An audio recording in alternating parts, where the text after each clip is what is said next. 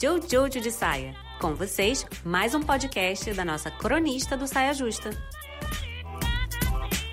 Olha, sinceramente, se tem uma coisa que eu amo nessa vida é falar sobre xereca. É assim, obrigada pela oportunidade. Eu gosto, inclusive, assim, quando eu vou falar de xereca, vagina, vulva, qualquer coisa, eu gosto de falar bastante o nome, entendeu? Pra normalizar o termo. A gente não consegue sequer falar a palavra, imagina interagir com ela. tá difícil o negócio. Mas a questão é muito simples, na verdade. É um ideal de beleza foi criado, né? E aí ninguém me perguntou o que eu achava dele, só criaram e falaram assim: segue, filhinho. E aí esse ideal de beleza envolve sobrancelhas e, e peitos e barriga e bunda e envolve também o quê?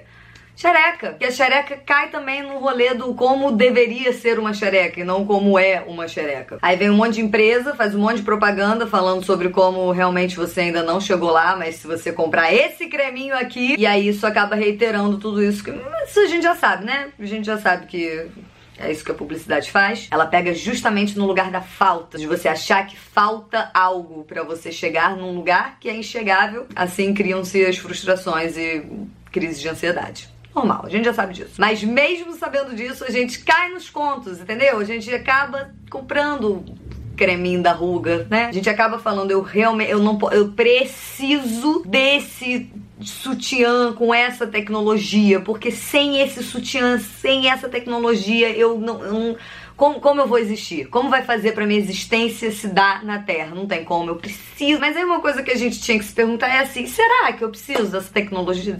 Será que eu preciso de um creminho pra ruga, assim, necessariamente? Será que eu preciso fazer a unha toda semana para mostrar, para provar para o mundo que eu me cuido? E principalmente, né, porque é o assunto do momento, será que eu preciso fazer alterações estéticas na minha xereca? Até a xereca tem que entrar nesse rolê, acaba entrando, né? Então, já que entrou, a gente vai ter que falar sobre isso. E aí não posso deixar esse vídeo passar sem falar uma coisa que é o seguinte: essa história de que o nosso visual é a coisa mais importante que nós temos que cuidar e zelar o tempo todo, é uma coisa que fizeram a gente acreditar, que não é uma realidade, é só uma coisa que fizeram a gente acreditar e que a gente faz as outras pessoas acreditarem também, porque a gente não só entra, como a gente continua, né? E aí, para além disso, outra coisa que fizeram acreditar, uma coisa foi: seu visual é a coisa mais importante da sua vida, mulher. E a outra coisa foi: você nunca vai conseguir resolver isso.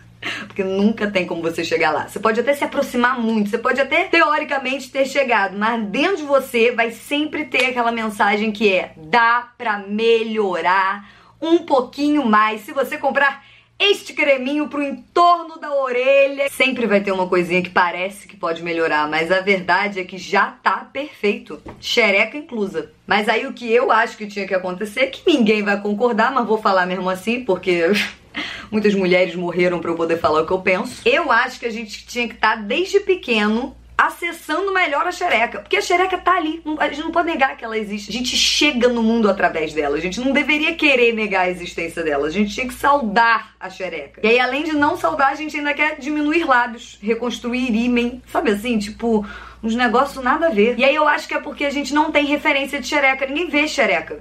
As pessoas que têm a xereca não veem as próprias xerecas. Muitas mulheres vão morrer sem nunca botar um espelhinho, porque também é difícil ver, né? Tem que botar um espelhinho, senão fazer umas umas, né, os malabarismos. Mas as próprias pessoas que têm xerecas não olham xerecas, não olham as suas nem as de mais ninguém, porque xereca é uma questão. Então ninguém tem um referencial de xereca, a não ser o único referencial de xereca que a gente tem, que a gente encontra onde? Nos filmes pornô, né? Que é o quê? O maior de serviço que já tocou na face desse planeta não é mesmo? E aí aquelas xerecas que tem lá são as únicas xerecas que as pessoas veem, apesar de fingir que não vêm. Ninguém vê as xerecas que estão aí, as xerecas que estão lá sentadinhas pegando ônibus, as xerecas que estão no escritório o dia inteiro trabalhando, entendeu? As xerecas que alimentam o Brasil inteiro, as xerecas que cuidam do, de todas aquelas, aquelas outras xerecas e outros piruzinhos que os pais foram embora.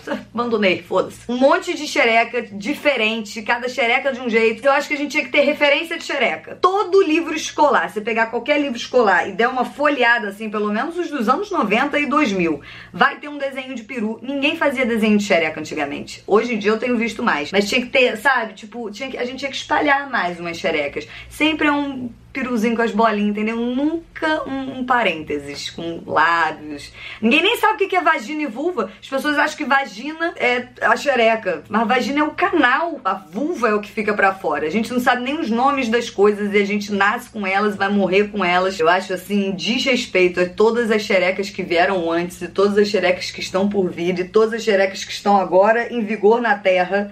Eu acho um desrespeito a gente não saber tudo sobre elas. Porque quando a gente conhece uma xereca, a gente não altera uma xereca.